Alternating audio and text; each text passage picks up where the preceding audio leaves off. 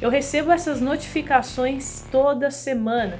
Dividendos de ações, fundos imobiliários, ações estrangeiras, ou seja, de todas as empresas da qual eu sou acionista. E sempre posto no meu Instagram. Se você quiser ver, é só você me seguir lá, carolfrs. E sempre que eu posto, eu sempre recebo alguma pergunta do tipo: Carol, como faz isso? Carol, eu quero dividendos também, como eu consigo? Então, por isso, nada melhor que gravar um vídeo explicando tudo sobre dividendos, uma das melhores formas do mundo para você receber renda passiva.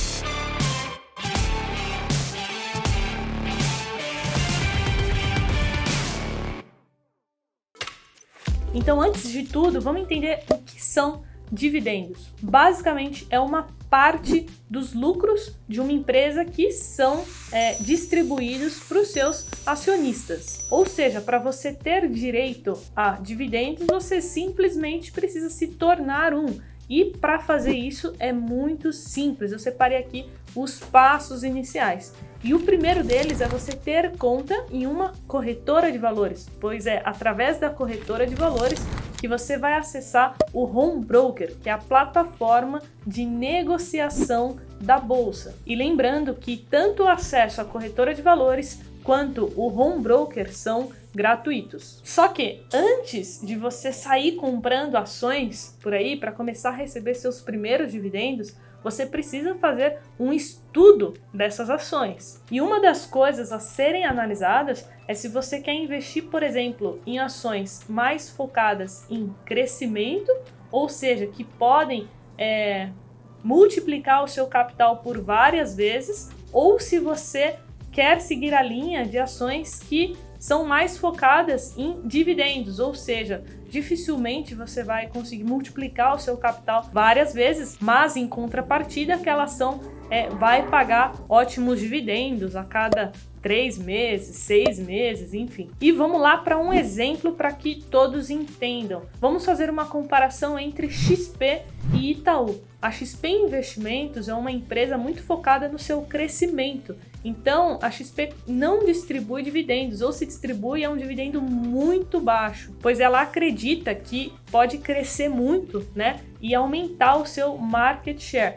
Já o Itaú, por exemplo, é um banco muito grande, né? O maior banco da América Latina. Então, dificilmente ele vai conseguir multiplicar por várias vezes, crescer tanto, crescer muito mais. Então, por conta disso, é, os grandes bancos eles têm essa característica de pagar bons dividendos, de distribuir muito esses lucros. Então, tendo definido qual estratégia você vai querer seguir com seus investimentos, com as suas ações, tendo feito um estudo detalhado sobre aquela empresa, aí sim você pode entrar no home broker e comprar, investir naquela ação. E é muito simples, tá? As ações elas sempre possuem quatro letras e um número no final. É o que nós chamamos de ticker da ação. Então, por exemplo, as ações de Bradesco, elas são negociadas com o ticker BBDC.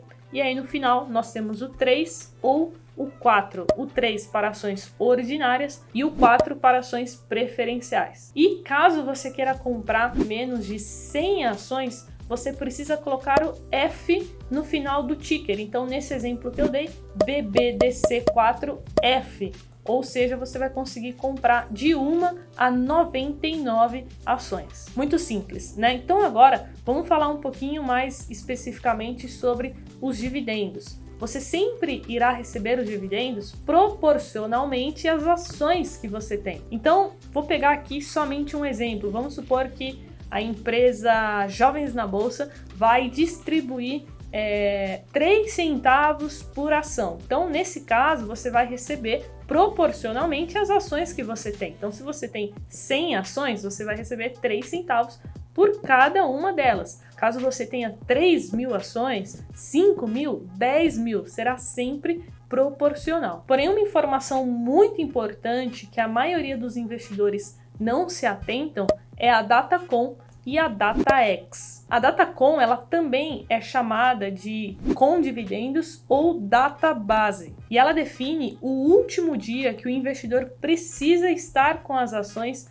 para ter direito aos dividendos. Ou seja, se atente a qual será o último dia da Datacom, porque você sabe que você precisa ter as ações para que você tenha direito ao recebimento dos dividendos que será feito posteriormente. E por fim, nós temos a DataX, que significa que caso o investidor ele compre as ações é, naquele período, ele não terá direito ao recebimento de dividendos. E pronto, muito simples. Você só precisa se atentar a isso para ter certeza que você irá receber os seus dividendos e aí é só você esperar o anúncio, o próximo anúncio da empresa que você pretende investir sobre a distribuição de lucros. E para esse vídeo ficar completo, eu vou mostrar aqui na prática como que você acompanha essas informações. Então agora vai aparecer aí na tela para vocês a minha tela do computador.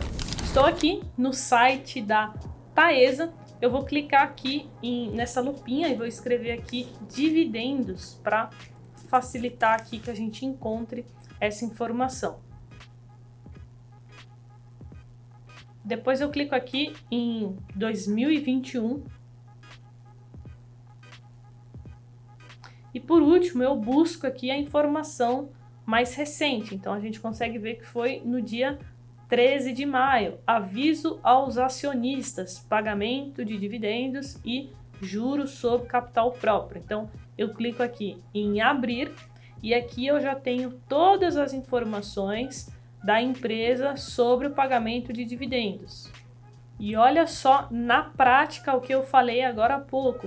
O pagamento de dividendos ocorrerá até o dia 31 de maio, com base na posição acionária, ou seja, a Datacom, de 18 de maio de 2021. A partir do dia 19 de maio, é, as ações e units passarão a ser negociadas ex dividendos, ou seja, data ex que eu expliquei para vocês.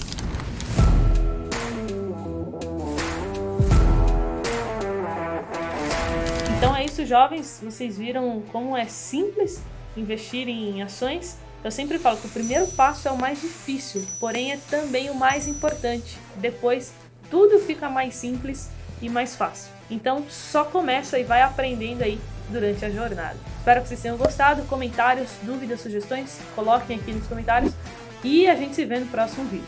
Tchau!